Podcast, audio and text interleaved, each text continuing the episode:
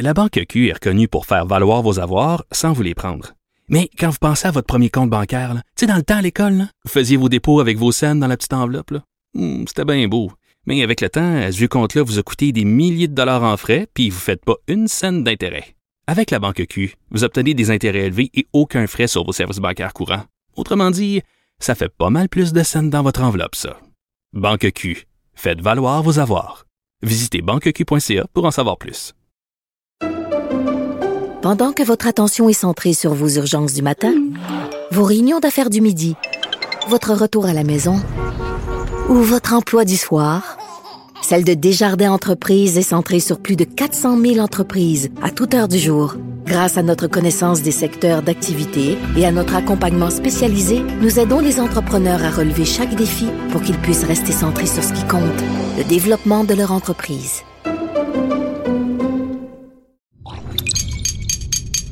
Cube Radio. L'économie, les affaires, les finances. Pour bien gérer votre portefeuille, mêlez, mêlez-vous vos affaires. Avec Yves Daou et Michel Girard. Cube Radio. Bonjour tout le monde, j'espère que vous allez bien. Bienvenue à votre émission qui fait le tour des sujets de l'art en économie et en affaires. Au menu cette semaine, l'immobilier continue d'alimenter les discussions chez les Québécois. Le Québec doit reconnaître sa meilleure année en 30 ans en construction résidentielle avec plus de 60 000 mises en chantier. Les dépenses en rénovation franchissent maintenant le cap des 15 milliards pour la première fois. Mais là, il y a des voix qui s'élèvent pour dire qu'il faut resserrer l'accès aux prêts hypothécaires. Est-ce que c'est une bonne idée? La multinationale Airbus est aujourd'hui le grand propriétaire du génie québécois de l'avion euh, commercial C-Série, qui est devenu le A220, qui a été conçu au Québec. Encore aujourd'hui, des centaines et des milliers d'employés travaillent euh, pour Airbus à, Mont- Mirabel. L'entreprise vient d'annoncer qu'elle va produire davantage de cet avion. Est-ce que cet avion de génie québécois va continuer à séduire les compagnies aériennes du monde entier à la sortie de la pandémie? Et en terminant, un sujet qui va vous faire rire, le fromage La Vache qui célèbre ses 100 ans. La marque occupe 15% du volume des ventes de fromage pour collation chez les ménages québécois. Pourquoi La Vache qui n'a pas ridé après 100 ans? Tout un menu à notre émission. Bon balado. L'économie, les affaires, les finances. Pour bien gérer votre portefeuille, mêlez, mêlez-vous vos affaires. Cube Radio. L'immobilier continue d'alimenter les discussions chez les Québécois. Le Québec de reconnaître sa meilleure année en 30 ans en construction résidentielle avec plus de 60 000 euh, mises en chantier. Euh, les dépenses en rénovation franchissent le cap de 15 milliards de dollars pour la première fois. Est-ce que, euh, dans le fond, il y a des voix qui s'élèvent pour dire qu'il faut resserrer l'accès aux prêts hypothécaires pour baisser la demande? Alors, pour en discuter, je reçois Michel Girard, qui est chroniqueur au Journal de Montréal, Journal de Québec. Salut, Michel. Bonjour Yves. Avec la flambée historique des prix des maisons, euh, tous les gouvernements, euh, même euh, Québec puis le fédéral, mettent en place une série de mesures qui visent à refroidir la surchauffe du marché immobilier. Est-ce que tu penses que c'est important de réduire justement la- l'accès à, la propriété en diminuant le crédit hypothécaire?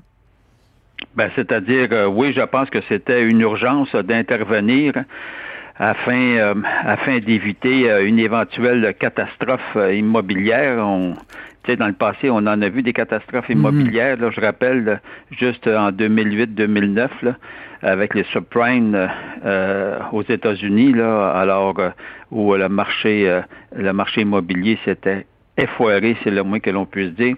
Là, regarde, ça pourquoi c'est très, très important de resserrer le crédit.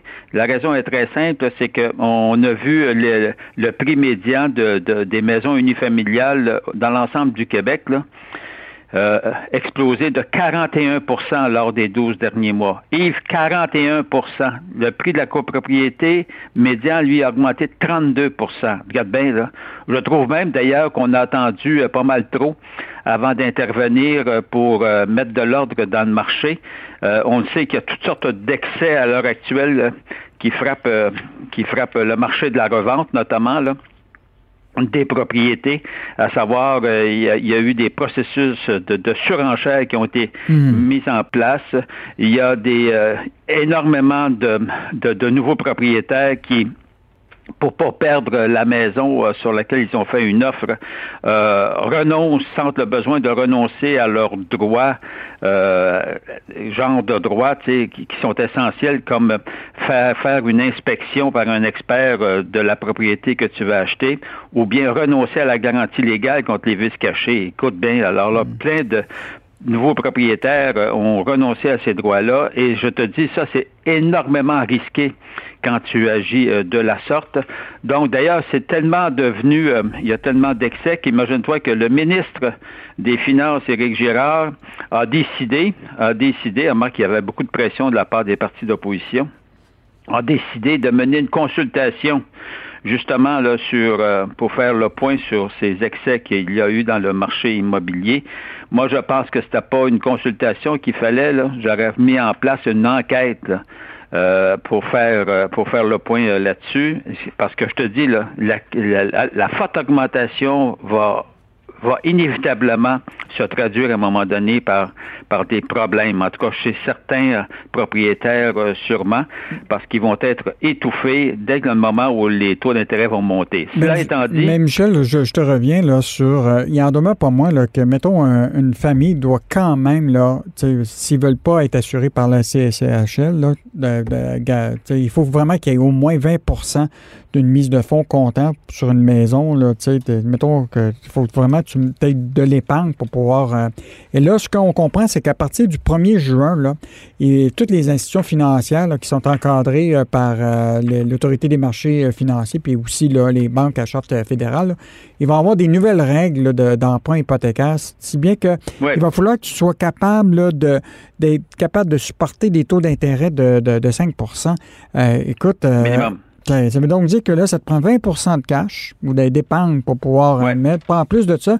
il va falloir que tu sois capable de supporter 5% euh, des, intérêts de 5 euh, quand même, il fallait mettre ces mesures-là avant la forte augmentation de 42% Yves, parce que là, mm. là, oui, là, on va régler le problème pour ceux, les nouveaux acheteurs, les nouveaux acquéreurs à partir du 1er juin, mais tous ceux là, qui ont été, tous ceux qui ont acheté là, dans le cadre de la forte augmentation jusqu'à 41 du prix des maisons depuis les 12 derniers mois, les autres ils vont se retrouver gros gens comme devant tantôt. Mais cela étant dit, oui, à partir du 1er juin prochain, donc la semaine mardi prochain, euh, là, les, les règles se resserrent. Bon, c'est sûr, tu sais, je regardais, tu vas me donner un exemple. Sur l'île de Montréal, le prix médian de la, propriété unifamiliale, c'est 725 000. Bon, la mise de fonds, ça veut dire qu'il faut que tu aies 145 000 à mettre comme mise de fonds si tu veux acquérir la propriété, sans passer évidemment par la l'assurance de la SCHL. Mm-hmm. Euh, bon, cela donc ça fait 20% Puis après ça, ton hypothèque à contracter sur 580 000 à un taux minimum de 5,25, ça va te coûter 3 456 pièces euh, par mois. Ça, c'est 41 500 dollars hmm. par année juste pour payer ton hypothèque. Tu n'as pas payé tes taxes municipales, tu n'as pas payé euh, hmm, hmm. Euh, les frais d'entretien, etc. Donc, oui, là, ça devient, ça devient des grosses charges, mais ça veut dire ceci, c'est que si tu es capable de rencontrer, en fait, c'est une question d'évaluation de la capacité financière. Donc, en rencontrant ces, normes financières-là, ben, euh, ça veut dire que s'il y a une crise, que si les taux d'intérêt se mettent à grimper officiellement autour de 5 et plus de 5% parce qu'actuellement, il faut rappeler, euh, Yves, c'est très important, c'est que tu peux, tu peux te négocier une hypothèque de 5 ans sous les, à 2 mais c'est parce que ça, c'est pas la réalité, le 2 là. C'est qu'à un moment donné, oui, c'est vrai aujourd'hui, mais quand les taux vont monter 1, 2, 3, 4 points, il faut la capacité financière pour continuer à assumer l'augmentation euh, de, de, de, tes prêts hypothécaires. Donc, c'est des bonnes mesures qui sont mises en place. Le problème, c'est que moi, je trouve qu'on les met trop tard. C'est beau à partir du 1er juin, mais regarde tous ceux qui ont été victimes. Là. En tout cas, bref, j'ai hâte de voir. Mais là, euh, j'ai vu quand même le prix des maisons à Montréal, comme tu l'as dit, le prix moyen est quand même relativement élevé. Est-ce que ça ne va pas forcer justement les gens à aller voir euh, en dehors de Montréal, puis même de dépasser la première couronne, mais aller même dans la deuxième couronne pour s'acheter une maison? Parce que là, le 20% c'est plus facile de payer 20% sur une maison de 350 000 que 725 000.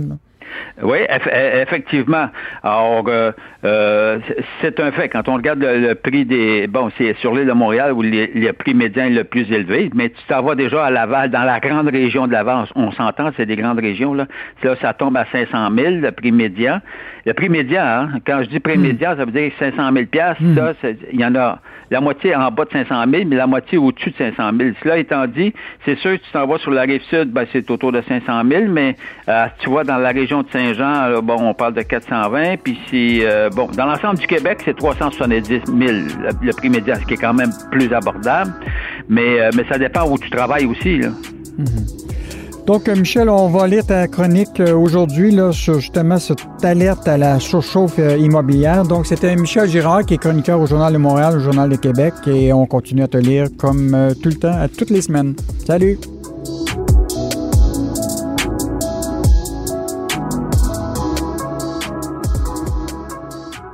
La Banque Q est reconnue pour faire valoir vos avoirs sans vous les prendre. Mais quand vous pensez à votre premier compte bancaire, tu sais, dans le temps à l'école, vous faisiez vos dépôts avec vos scènes dans la petite enveloppe. Hmm, c'était bien beau. Mais avec le temps, ce vieux compte-là vous a coûté des milliers de dollars en frais, puis vous ne faites pas une scène d'intérêt. Avec la banque Q, vous obtenez des intérêts élevés et aucun frais sur vos services bancaires courants. Autrement dit, ça fait pas mal plus de scènes dans votre enveloppe, ça. Banque Q, faites valoir vos avoirs. Visitez banqueq.ca pour en savoir plus. Pendant que votre attention est centrée sur vos urgences du matin, vos réunions d'affaires du midi, votre retour à la maison ou votre emploi du soir, celle de Desjardins Entreprises est centrée sur plus de 400 000 entreprises à toute heure du jour.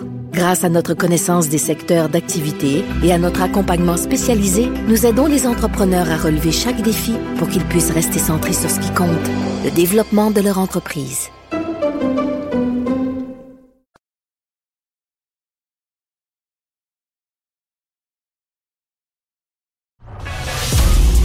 Et Michel Gérard démystifient, informent et analysent le monde des finances. Pour que vous puissiez enfin vous mêler de vos affaires. Cube Radio. La multinationale Airbus est aujourd'hui euh, le grand propriétaire du génie québécois de l'avion euh, commercial euh, connu sur le nom de C-Série au Québec, mais qui est devenu le A220 et qui a été conçu par des employés de Bombardier au Québec. Encore aujourd'hui, Airbus emploie des centaines d'employés euh, ici même à Mirabel. L'entreprise a annoncé cette semaine qu'elle produirait davantage en 2003 euh, de cet avion après la crise euh, sanitaire.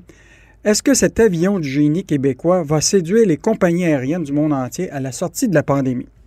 Or, une Québécoise ne ménage aucun effort pour vendre des avions construits à Mirabel à des compagnies à l'échelle internationale. Alors, j'ai le plaisir de rejoindre Christine Degagné, qui est directrice de marketing chez Airbus et qui a fait sa place au quartier général d'Airbus à Toulouse. Bonjour, Christine Degagné. Bonjour, Yves, ça va bien? Ça va bien. Comment allez-vous? Ça va super bien. Très, très fier de l'événement. Euh, hier, on a rejoint énormément de monde avec notre, euh, notre événement. Donc, euh, donc, vous, vous, vous, êtes directrice du marketing de Airbus. Euh, vous êtes une ingénieure euh, graduée euh, de l'Université de Sherbrooke et de Queen University. Vous avez été 14 années à, Bombardier. Et qu'est-ce qui, qui est intéressant d'être à Toulouse aujourd'hui? Ben, ce qui est intéressant d'être à Toulouse, euh, à part la belle température, c'est beau pendant 10 mois. Euh, ben, en fait, c'est important pour moi d'être euh, l'intégration de la 220 dans la famille. on a été accueillis à bras ouverts. travailler au, commercial aussi, c'est travailler avec des gens qui sont partout dans le monde, soit par leur localisation, mais aussi par leur leur culture. Donc, c'est super enrichissant de travailler dans une équipe aussi diversifiée que ça. Donc, euh, pour moi, c'était un, beau défi et euh, une première expatriation. Donc, euh, ça fait trois ans maintenant que je suis ici, puis ça va bien. Mhm. Je veux juste savoir, vous avez beaucoup annoncé ce centre des maquettes. J'ai vu beaucoup de visuels sur cela hier ou avant-hier. Parlez-nous de ce centre des maquettes qui est installé à Toulouse. Oui, euh, c'est euh, un centre qui contient euh, des fuselages de grandeur nature de chaque avion qu'on a, donc le 320, le 330, le 380, le 350, euh, le ACJ Corporate Jet de, de la famille A320 Et maintenant, à partir de, de hier, où est-ce qu'on a fait la révélation, on a le, la 220 qui en fait partie. Euh, c'est une énorme superficie, c'est aussi grand qu'un terrain de soccer. Hmm. Et euh, c'est un outil de travail. Donc, on a des clients qui viennent pour euh, soit, soit qu'on l'utilise pour vanter le, produit, ou soit qu'on l'utilise pour euh, choisir les configurations, parce que on montre les produits qu'on a offrables pour tous les besoins euh, que nos clients ont. Hmm. Beaucoup de Québécois se, posent la question depuis, évidemment, euh, le fait que la multinationale Airbus a acheté la, portion de l'aviation commerciale de Bombardier. La production de l'avion elle-même, il, se fait comment? Euh, c'est quoi la partie qui est au Québec? Quelle est la partie qui est à mobile en Alabama ou ailleurs dans le monde? Pouvez-vous nous décrire un petit peu le processus de, à partir de l'achat par une compagnie aérienne, la production, comment ça se fait?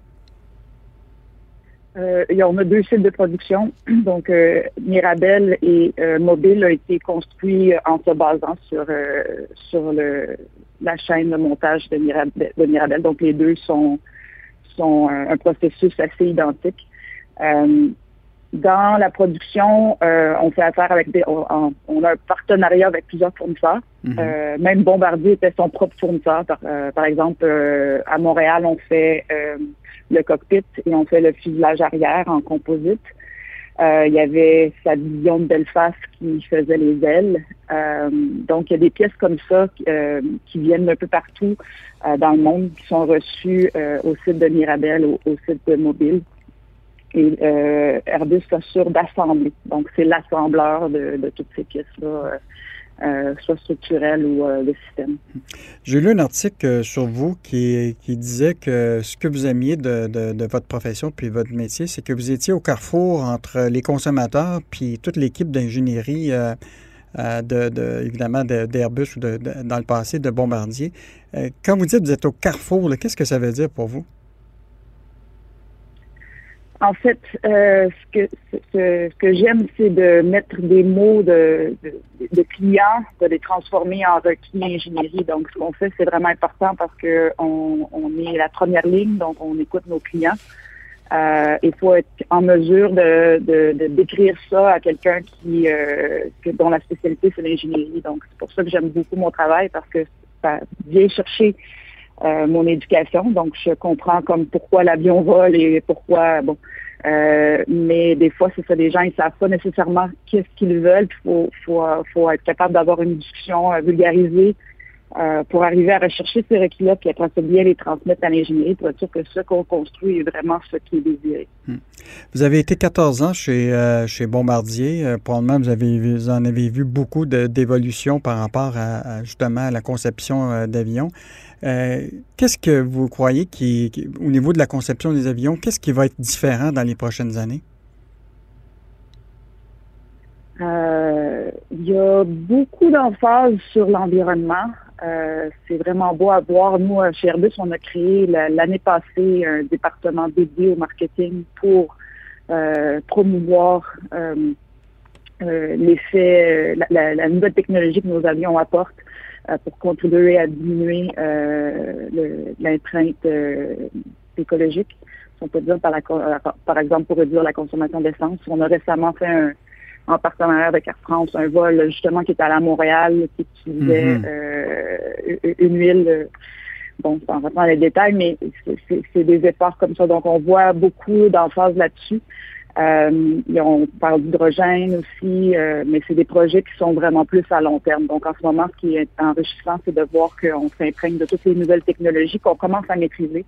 Euh, mais il y a toujours une longue période d'incubation parce qu'il faut s'assurer que la technologie est prête avant de l'introduire en, service. Hmm. Pendant un bout de temps, il y avait eu des discussions, vous vous rappelez, au début, on disait que l'avion euh, du C-Série ou le A220 maintenant, qui est un appareil de entre 100 et 150 euh, sièges, était un, avion euh, qui était idéal. Puis là, il y a eu l'idée que la croissance du tourisme serait énorme, puis que cet appareil-là était un peu déphasé, compte tenu que les, les grandes compagnies aériennes cherchaient des avions de plus grand volume. Et là, on voit aujourd'hui qu'avec euh, évidemment la pandémie, qu'il y a eu une baisse de 40% à peu près de la production des, avions en, général. Euh, est-ce que le fait d'un tourisme le plus à échelle humaine, euh, donne pas justement raison à maintenant à Airbus et à l'époque à, Bombardier d'avoir un appareil de plus petit? Chez Bombardier et maintenant Airbus, mais je parle d'expérience personnelle, euh, mm.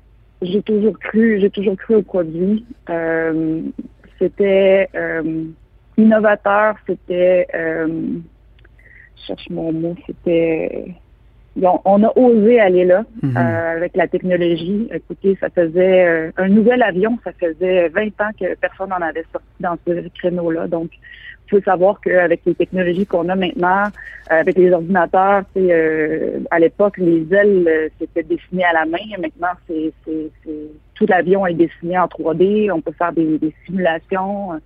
Donc, on savait qu'on avait le potentiel, qu'on avait les capacités.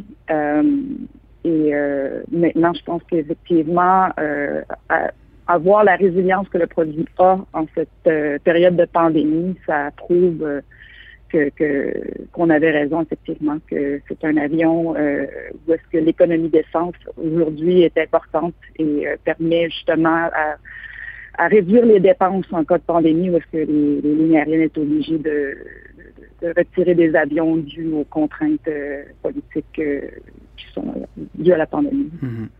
En terminant, euh, j'ai lu dans un des textes, euh, dans ma recherche documentaire, que vous avez été quand même inspiré par votre mère. Votre mère a été 17 ans euh, comme directrice des communications au musée d'innovation de Armand Bombardier. donc, vous avez, vous avez comme tombé dans la soupe? Oui. Oui, euh, j'avais 9 ans quand ma mère a commencé à travailler au musée. Donc, euh, elle avait commencé comme guide. Donc, l'histoire de Joseph Armand Bombardier, on la connaissait. On est allé souvent au musée d'ailleurs. Euh, et elle a terminé sa carrière. elle était directrice des com, des communications, oui, effectivement. Donc, oui, ça, ça, ça il n'y a pas beaucoup de modèles de, femmes euh, en ingénierie et tout ça. Donc pour moi, même si son background n'était pas euh, nécessairement technique, d'avoir accès à, voir des skidoo, euh, de, de, voir ma mère parler de, de, de l'invention de, de, la roue, tout ça, qui, de la chaîne qui tire la motoneige, tout ça. Euh, je pense que ça, ça a joué un rôle pour moi, un modèle justement pour euh, me rendre là. Puis oui, on est tombé dans la soupe, euh, on fêtait le 2 millionième motoneige. j'avais pas, pas idée qu'est-ce que c'était vraiment, mais j'avais, ouais, on avait des t-shirts et tout ça. Puis ouais, fait que je pense que c'est une des raisons pour laquelle je suis vraiment fière. Puis c'est un projet, le, projet qu'on a fait hier de de montrer, de, de garder l'héritage québécois à Toulouse et de garder cet avion-là, de le, réutiliser. Euh, c'était, important pour moi, oui, parce que les bombardiers, euh, ça fait partie de, ça fait partie de ma vie depuis très longtemps. Bon, ben, nous, on est très contents d'avoir une Québécoise qui va poursuivre le génie québécois au sein de la multinationale française euh, Airbus et euh, nous souhaitons peut-être vous revoir, peut-être pas nécessairement dans les airs de Montréal, mais évidemment ici euh, à Montréal un jour. Donc, merci beaucoup. Donc, c'était Christine Degagné, qui est directrice du marketing chez Airbus et qui est basée au siège social à Toulouse. Merci et passez une belle journée.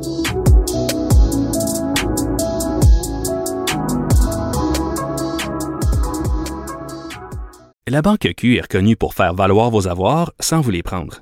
Mais quand vous pensez à votre premier compte bancaire, tu sais, dans le temps à l'école, vous faisiez vos dépôts avec vos scènes dans la petite enveloppe. Hmm, c'était bien beau. Mais avec le temps, ce vieux compte-là vous a coûté des milliers de dollars en frais, puis vous ne faites pas une scène d'intérêt. Avec la Banque Q, vous obtenez des intérêts élevés et aucun frais sur vos services bancaires courants. Autrement dit, ça fait pas mal plus de scènes dans votre enveloppe, ça. Banque Q, faites valoir vos avoirs. Visitez banqueq.ca pour en savoir plus. Pendant que votre attention est centrée sur cette voix qui vous parle ici, ou encore là, tout près ici, très loin là-bas, ou même très, très loin, Celle de Desjardins Entreprises est centrée sur plus de 400 000 entreprises partout autour de vous. Depuis plus de 120 ans, nos équipes dédiées accompagnent les entrepreneurs d'ici à chaque étape pour qu'ils puissent rester centrés sur ce qui compte, la croissance de leur entreprise.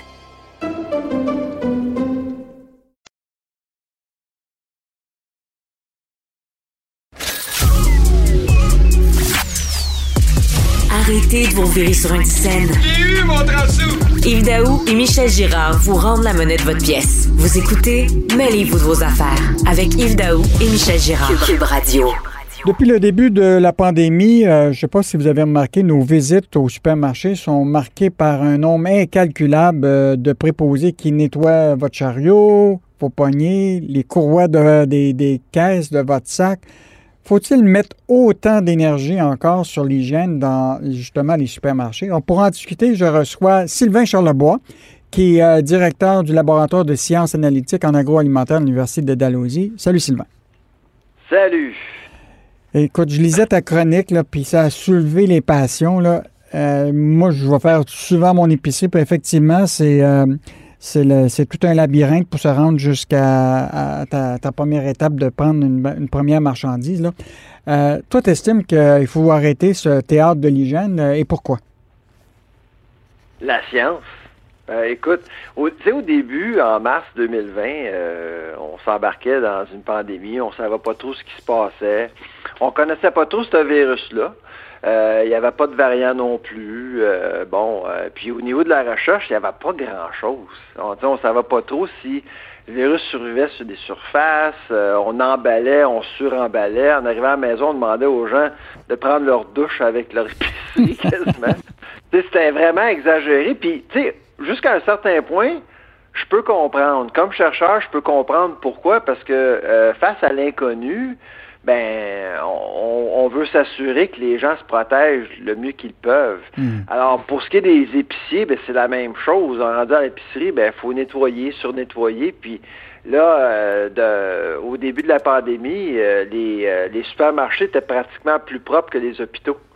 C'est parce que c'est ce que les gens voulaient voir, c'est ce qu'ils voulaient se, se, faire rassurer. Hmm. Mais là, vraiment, là, aujourd'hui, là, 17 mois plus tard, on est rendu euh, ailleurs. On est ailleurs. Avec la science, euh, surtout, la recherche qui été effectuée ailleurs dans le monde, là, on en connaît plus euh, du virus. Hmm.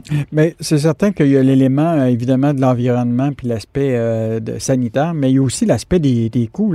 Ça, tout ça doit avoir des coûts pour, pour les, les, les, détaillants, puis probablement qu'à un moment, ça va être refilé aux consommateurs, non? Ah, c'est certain. Euh, c'est ça, les, les, gens pensent pas à ça, mais les chiffons, euh, il y a les détergents, euh, les produits utilisés, souvent, des fois, ces produits-là sont nocifs. C'est pas tous les marchands qui ont les moyens d'acheter des produits biodégradables, bons pour l'environnement. Ça, c'est une chose qu'il faut penser. Puis l'autre chose, évidemment, au niveau, au niveau de l'abordabilité alimentaire, ben, ça contribue au coût du panier d'épicerie. C'est certain c'est certain que lorsque vous voyez des préposés nettoyer votre chariot, comme consommateur, vous payez pour ça. Mhm. vous payez pour tout ce qui se passe. La, mise en scène que vous voyez, là, vous payez pour ça. Il y en a qui se sentent rassurés parce que, évidemment, on gère les perceptions des risques. On ne parle pas de vrais, de vrais risques.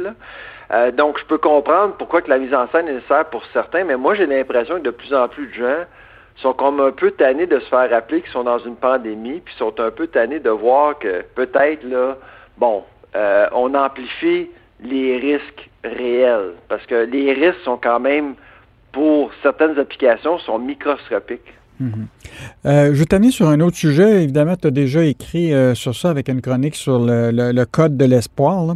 En fait, l'idée, là, c'est que, bon, on le sait, l'industrie alimentaire a, été euh, un peu euh, interpellée par le gouvernement canadien à la suite euh, de, de, l'événement de Walmart qui avait décidé d'envoyer une facture ou des, des, une surtaxe à, à, tous ses fournisseurs avec des frais de développement pour leur infrastructure qui pouvaient être de 1,25 jusqu'à un développement du commerce en ligne de 5% Donc, une taxe aux fournisseurs, d'une certaine façon, euh, pour euh, permettre le développement de leur propre infrastructure. Ça a soulevé le tollé. Euh, même quelques jours plus tard, la centrale d'achat, le United Grocer, qui représente 34% du marché alimentaire au pays, avait envoyé une lettre à ses fournisseurs, leur demandait à peu près le même niveau de, surtaxe à eux. Et là, le gouvernement fédéral a décidé là, que non, il fallait absolument qu'Ottawa se mêle de ça. Et là, l'industrie a dit non, non, non, on ne veut pas qu'Ottawa se mêle de ça. Nous, on va avoir notre propre euh, code euh, d'éthique auprès de nos fournisseurs. Euh, qu'est-ce que tu en penses? C'est je pense que c'est un pas dans la bonne direction. Écoute, là, un an, là, le Conseil canadien du commerce de détail était complètement contre un code, euh, était contre l'intervention de qui que ce soit. on croyait que les choses allaient bien. Puis là, 12 mois plus tard, on reconnaît qu'il y a un problème et on reconnaît qu'on doit arriver à une solution. Euh, et on a présenté récemment là, un nouveau euh, un modèle de code de pratique, un deuxième, en du temps passant, parce que il y a un mois à peine, euh, il y avait euh, et le groupe de transformateurs canadiens qui présentait aussi une autre proposition. La différence entre les deux, là, c'est que l'un propose l'intervention du gouvernement, donc mhm. que le public ait un rôle à jouer, et l'autre, c'est complètement indépendant. Puis c'est sûr que je, comprends pourquoi l'industrie veut s'auto-réglementer, mais je suis pas certain que les consommateurs sont prêts à l'accepter. Surtout avec ce qui s'est passé avec le pain, là l'histoire du cartel du mm. pain il y a quelques années. Je suis pas certain que les gens, disons, auraient une tolérance par rapport à un modèle d'autorégulation. Pourquoi euh, les, les, justement les, détaillants euh, en alimentation veulent refiler euh, cette, cette, taxe-là aux fournisseurs? pourquoi les autres même ne l'assument pas? Ben, c'est une culture, c'est vraiment ce qui surprend beaucoup de monde, c'est que c'est comme ça que les affaires se passent dans le domaine alimentaire. Pour avoir le droit de faire affaire avec un client, il faut le payer. C'est euh, un peu comme ça que ça, a toujours fonctionné comme ça. Euh, parce que les, les épiciers, eux, ont, ont de l'immobilier à l'intérieur d'un magasin. Il y a de l'espace, l'espace tablette, faut payer pour ça, l'espace sur les pamphlets publicitaires, etc. Donc, tout se paye, tout se monnaie. Les gens s'en aperçoivent pas, là, mais la publicité, le marketing, toute ce monnaie, puis il y a toujours une bataille pour ce qui est de l'espace dans un magasin. Alors, c'est un peu ça qui se passe, mais les gros gagnent et les petits perdent. c'est pour ça que pour les consommateurs, l'enjeu du code peut paraître quelque chose comme lointain, mais ça va, ça, nous affecte tous. Euh, mm. ça veut dire qu'on pourrait avoir plus de choix, plus d'innovation aussi à long terme. Mm. Est-ce que ce code-là euh, devrait donner de la place euh, davantage à ce qu'on appelle des produits québécois? Ben oui, absolument. Euh, tu sais, quand je pense au code, là, je pense surtout aux PME québécoises. Il y en a beaucoup, beaucoup au Québec. D'ailleurs, c'est au Québec où on transforme le plus euh, les denrées agroalimentaires dans la province. 60% de tout ce qui est produit à la ferme est transformé dans la province. Et ce sont des PME qui, qui le font. Là. Fait que, c'est sûr que si c'est difficile d'avoir un espace tablette, là, ou de payer des frais supplémentaires, euh, ça, donne moins, ça, diminue les chances de PME de réussir à long terme. Sylvain, on continue à te lire dans le Journal de Montréal, Journal de Québec, évidemment sur nos sites web pour euh, tout ce qui touche euh, l'industrie alimentaire et agroalimentaire. Donc, c'était Sylvain Charlebois, qui est directeur du laboratoire de sciences analytiques en agroalimentaire à l'Université d'Alousie. merci, Sylvain.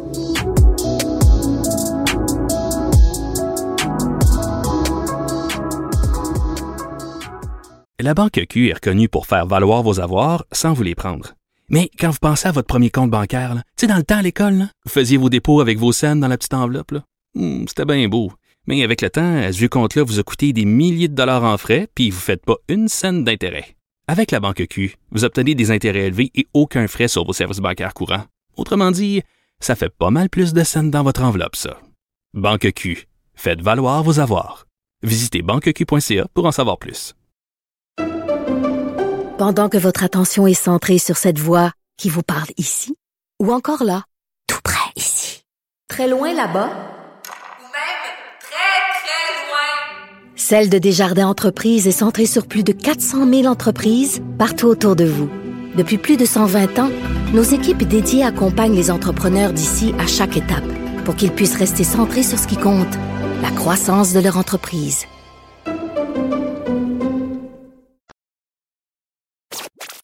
Pour que l'argent fasse le bonheur, mêlez-vous de vos affaires.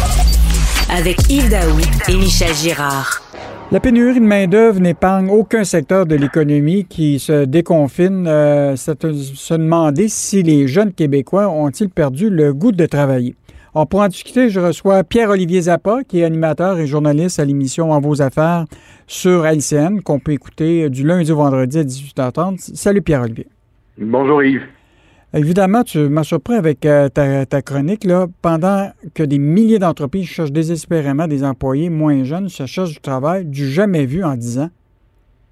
Ben écoute, les chiffres démontrent clairement qu'il y a moins de jeunes qui se cherchent un job. Hmm. Euh, il y a moins de, jeunes sur les bancs d'école qui sont intéressés à travailler cet été.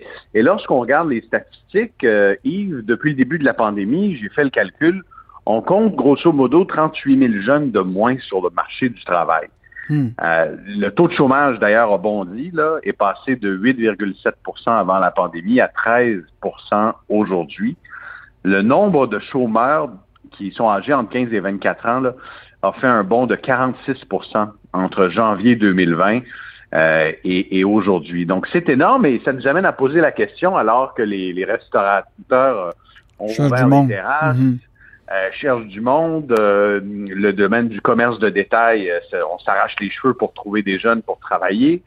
les statistiques, elles, démontrent clairement qu'ils sont moins nombreux à se chercher un emploi en fait, j'ai regardé les chiffres au cours des dix dernières années et on n'a jamais vu aussi peu de jeunes sur le marché du travail. Même lors de la crise financière de 2009, on comptait à peu près 140 000 salariés de plus âgés entre 15 euh, et 24 ans. Et les conséquences sont, catastrophiques. Je parlais du commerce de détail.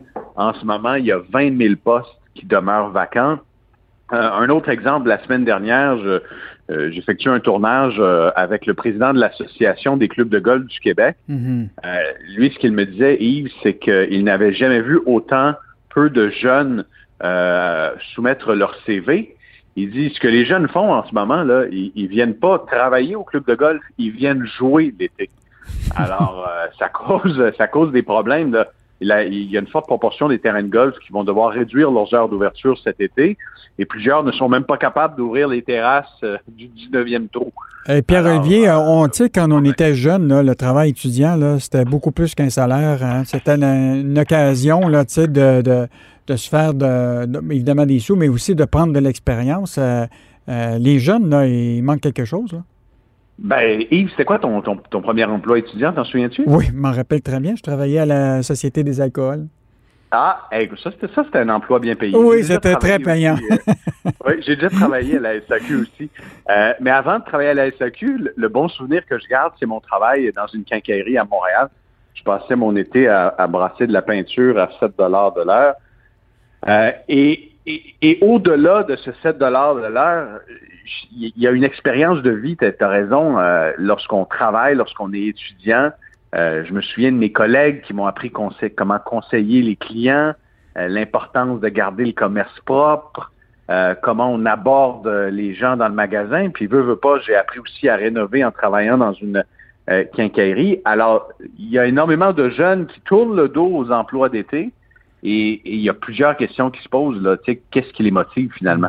Mais là, on le sait, les programmes d'aide, bon, la PCE est arrêtée. Euh, il y a quand même la, question de l'assurance chômage qui, qui, qui, est là, mais si tu refuses de, de, de, travailler, tu peux avoir des impacts sur, euh, justement sur cette assurance-là euh, de chômage. Euh, est-ce que les programmes d'aide, justement, Trudeau, ont comme mis dans la mentalité des gens que c'est mieux de ne de, de, pas travailler que puis d'attendre un chèque? Pour te donner une idée, Yves, au Québec, il y a plus de 359 000 jeunes de 25 ans ou moins qui ont touché la, la prestation canadienne d'urgence l'an dernier jusqu'à 14 000 14 000 c'est probablement le salaire que gagne habituellement un jeune pendant deux étés. Donc, il y a eu de l'épargne. Il y a des gens qui, qui ont mis cet argent-là euh, de côté parce que ça représente la moitié des jeunes actifs sur le marché du travail au Québec. Hmm. Ajoute à ces 359 000 jeunes sur la PCU un autre 140 000 qui ont reçu la prestation canadienne d'urgence pour les étudiants, jusqu'à 11 000 il y a 60 000 jeunes qui touchent ou qui ont touché la PCRE, la prestation canadienne de la relance économique, jusqu'à 19 000 Donc, je fais le calcul rapidement. il y a plus d'un demi-million de jeunes qui ont reçu des chèques du gouvernement fédéral au Québec au cours de la dernière année. Euh, on ne reviendra pas sur le débat. Mm. Le gouvernement fédéral devait intervenir au début de la pandémie, mais les chèques ont continué de rentrer même lorsque l'économie s'est remise en marche. Et c'est probablement un des facteurs qui a contribué à amplifier la pénurie de main-d'œuvre dans plusieurs secteurs qu'on voit en ce moment. Euh, puis en même temps, est-ce qu'on blâme les jeunes? quand on avait 18 ans, Yves, si on nous avait offert 500 dollars par semaine pour rester à la maison, mhm. euh, est-ce qu'on en aurait profité? Probablement. Mais il y a plusieurs jeunes qui ont mis une partie de ces prestations de côté, puis ça va leur permettre de passer l'été 2021 euh, sans travailler, au détriment de certaines entreprises. Alors, ils iront jouer au golf, puis au lieu de brasser de la peinture, ils vont probablement euh, aller s'emmagasiner pour décorer leur appart. Mais aujourd'hui, ce que tu risque de voir, c'est les propriétaires de, terrasses, puis évidemment de d'autres services, là, qui, en plus d'être le patron, puis de gérer l'entreprise, vont probablement eux-mêmes servir leurs clients.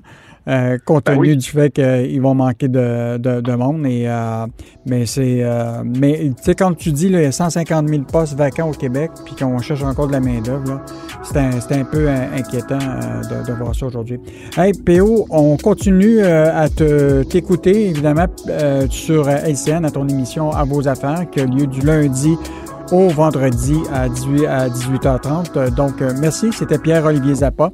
Euh, de la chaîne LCN. Merci. Merci. Au revoir.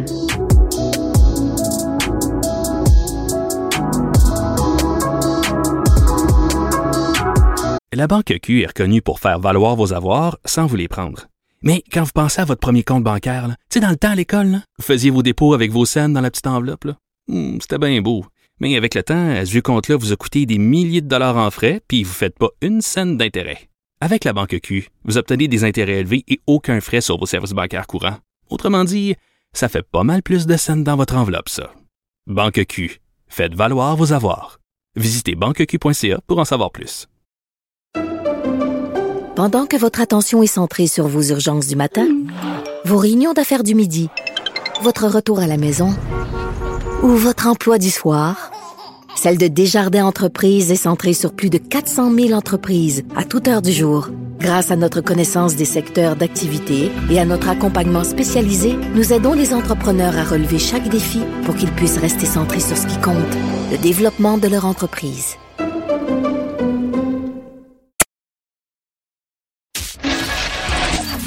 L'économie, les affaires, les finances. Pour bien gérer votre portefeuille, mêlez-vous vos affaires. Cube Radio. Alors, j'ai un bon sujet pour vous aujourd'hui qui va vous faire euh, sourire. Euh, pour son centième anniversaire, la Vache Kéry, la toute première marque euh, du groupe Label qui est populaire au Québec, qui a marqué la génération des Québécois. C'est le fameux fromage qui occupe 15% du volume des ventes de fromage pour collation chez les ménages québécois. Alors, la vache Kiri est présentement sur le marché canadien depuis 60 ans.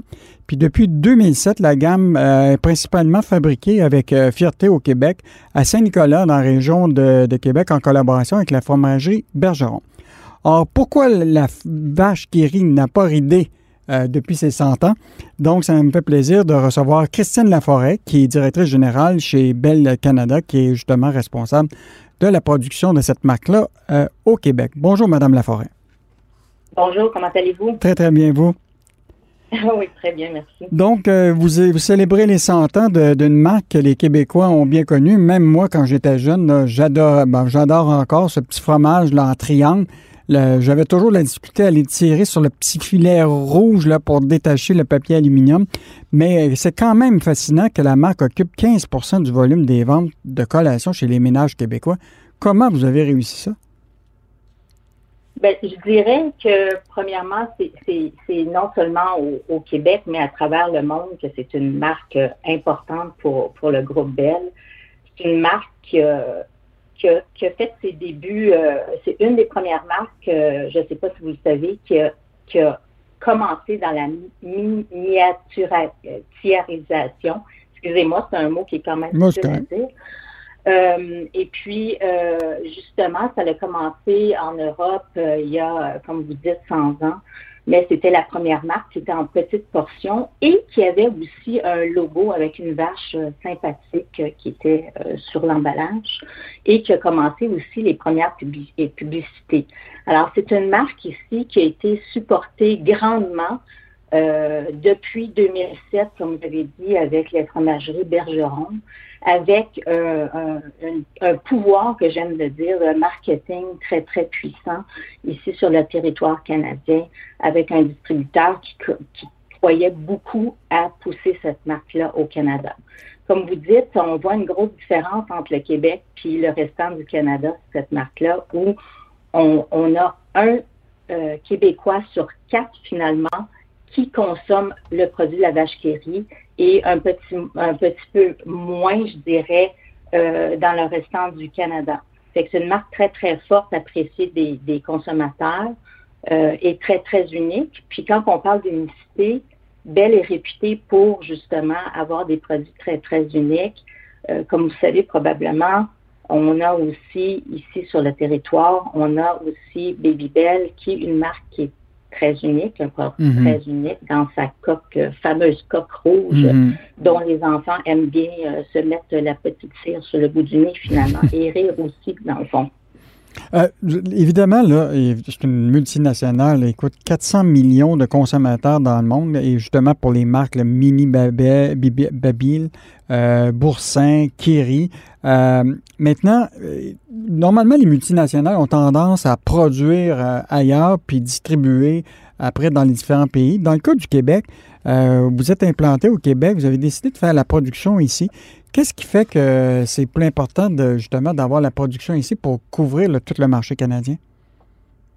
Bien, premièrement, euh, comme vous savez peut-être, le marché euh, canadien est régi par euh, les quotas, les quotas d'importation. Alors, pour importer sur le Canada, il faut passer par des quotas. et c'est quelque chose que Bell ne détient pas, des quotas d'importation. Alors, on devait passer par des tiers pour pouvoir importer nos produits et non et ne pas répondre nécessairement à la demande importante pour nos produits. Mm. Parce qu'on a des produits ici, comme je vous dis, vache mini baby belle, mais aussi on a la marque Boursin qu'on devait importer. Mm. Alors, la seule façon pour nous d'accélérer et euh, répondre à la demande euh, très, très importante pour nos produits sur les territoires canadiens. On devait localiser les produits. Alors, la première marque qui a été localisée en 2007, c'est Vachkiri, vous l'avez bien dit, c'est avec les frères Bergeron. Puis pourquoi on les a sélectionnés, ces gens-là? C'est parce qu'ils avaient les mêmes valeurs de belle, qui étaient des valeurs de bienveillance, euh, d'audace, puis aussi d'engagement vis-à-vis le groupe. Puis après ça, en 2011, on a fait une collaboration avec la marque Boursin, avec euh, AgroPure, qui est un, grand euh, manufacturier euh, du secteur fromager aussi. Et puis, comme vous savez, tout récemment, on a ouvert notre usine à Sorel au coût de 87 millions. Alors, des mm. grands investissements ici sur le territoire pour fabriquer le Bell. Alors, le groupe croit énormément à Belle sur le Canada et on est définitivement une des filiales les plus importantes pour eux afin d'accélérer la croissance. Est-ce que vous approvisionnez beaucoup des fermes laitières québécoises? Ben, à 100 à 100 mhm. naturellement. Combien de euh, litres de, vous utilisez de nos fermes euh, actuellement? Je vais, je vais, je vais fonctionner en, tonnes, si vous me permettez. Allez-y. Alors, on a, on a 80% de notre production qui est faite localement et juste 20% qui est faite à l'extérieur du Canada, qui est en importation. Alors, je vous dirais à peu près, on a 7000 tonnes environ de fromage qui est produit ici, qui génère justement les litres de, les litres de lait que vous me, vous me parlez. En fait, dans un article que j'ai vu euh, récemment, on parlait de 20 millions de litres qui provenaient des fermes québécoises qui étaient transformés dans le fromage de la vache qui ce qui représentait à peu près 14 camions citernes par semaine. Et probablement depuis cette date-là, qui est en 2017, ça doit avoir beaucoup changé euh, au cours des années. Oui, parce que je regardais récemment justement les, chiffres, tout particulièrement sur la vache qui euh, depuis 2007, on a quadruplé les volumes. Alors, c'est quelque chose d'exceptionnel euh, pour euh, un marché du fromage qui a été pendant maintes années assez stable. c'est sûr qu'avec ce qu'on vit présentement, c'est une catégorie qui est en hyper-accélération. Mais nonobstant ça, on voit que le groupe Bell, qui a commencé petit il y a quelques années, hein, quand même il y a quelques années, on dit une soixantaine d'années qu'on on est ici. Euh, l'accélération est importante, mais on regarde qu'on est quand même le cinquième plus gros joueur dans le fromage sur le Canada. Fait qu'on a, on a commencé petit, mais on, fait bien notre place en ce moment. Est-ce qu'il serait possible un jour que Bell Canada pourrait euh, produire et distribuer à l'échelle mondiale des, mettons, des fromages québécois faites du terroir ici pour les exporter à l'échelle mondiale? Ben, l'exportation, c'est pas facile. puis pour pour nous de faire de l'exportation, comme vous savez, le lait canadien est très très cher comparé au lait de nos voisins ou même des laits européens. Alors, ça serait pas euh, probablement financièrement euh, intéressant pour quelqu'un de, de, de, Ce serait difficile d'être compétitif sur les marchés à l'extérieur. De toute façon, euh, les équipements qu'on a ici présentement sont en pleine capacité. et au contraire, on regarde à amener plus de machines, si je peux dire, sur nos lignes pour pouvoir accommoder euh, la demande qui est vraiment en, explosion sur nos produits en ce moment. En tout cas, évidemment, il y a eu beaucoup de discussions récemment de l'importance de manufacturer au Québec puis de garder la production ici au Québec pour le, marché. Et évidemment, on salue euh, cette initiative-là de Bell Canada d'être présent euh, au Québec. Qu'est-ce que vous pensez pour les 100 prochaines années? Ça va être quoi le défi de Bell Canada puis de, par rapport à votre stratégie d'affaires? je ne sais pas pour les 100 prochaines, années, mais pour les, pour les années à venir, euh, c'est sûr qu'on voit encore énormément d'opportunités. Euh, juste pour vous dire, nous, dans le service, euh, service alimentaire, on n'est pas très présent. Habituellement, dans ce secteur-là, le groupe, quand je regarde à l'international, arrive à faire à peu près 10% de ses, ses ventes dans ce secteur-là. En ce moment, on fait à peu près rien. On n'a encore pas débuté, pas encore débuté le e-commerce non plus. Mhm. Euh, alors ça aussi, c'est un de nos, intentions. En plus, euh, je ne sais pas si vous avez vu, mais on a fait des acquisitions récemment sur euh, All in Food, qui est une entreprise qui vient de la France, qui se spécialise dans le, les produits, je vais dire, fromage à base de plantes. nous avons commencé à lancer des produits sur le territoire canadien avec Boursin à base de plantes. On lancera une nouvelle marque aussi sur le territoire canadien et on a vraiment une ambition de faire notre place dans les produits à base de plantes. On a fait aussi l'acquisition, comme vous le savez, euh, en 2016 euh, du groupe MOM. Alors ça, c'est GoGo Squeeze. Euh, peut-être que vous connaissez ce produit-là. Mm-hmm. C'est des pochettes fruitières avec de la compote de pommes, finalement. C'est que le groupe Bell au Canada désire pousser naturellement les produits laitiers sont en hyperaccélération, mais en même temps de pousser aussi tout le segment à base de plantes. On y croit énormément et on pense qu'on est très crédible dans ce domaine-là avec euh, un centre de recherche en, France qui euh, commence à travailler euh, ce secteur-là, mais avec des produits qui pourraient être beaucoup plus innovants que ce qu'on voit sur le marché présentement. Bon, mais en terminant, on est euh, très fiers de cette, euh, cet anniversaire-là, d'un produit qui est très connu des, euh, des Québécois. Souhaitons que la vache va continuer à vous sourire pour les prochaines années. Et on est bien content d'avoir compris davantage le rôle du groupe Bell avec cette marque-là au Québec. Donc, c'était Christine Laforêt, qui est directrice générale chez Bell Canada et qui sont responsables justement de cette marque, la vache qui qui est devenue très populaire au Québec, qui occupe encore 15% du volume des ventes des fromages de collation chez les ménages québécois. Merci beaucoup.